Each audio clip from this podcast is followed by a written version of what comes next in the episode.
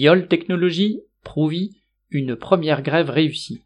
Les travailleurs de YOL, entreprise de ferroviaire à Prouvi dans le Nord, étaient en grève jeudi 19 mai pour les salaires et un treizième mois.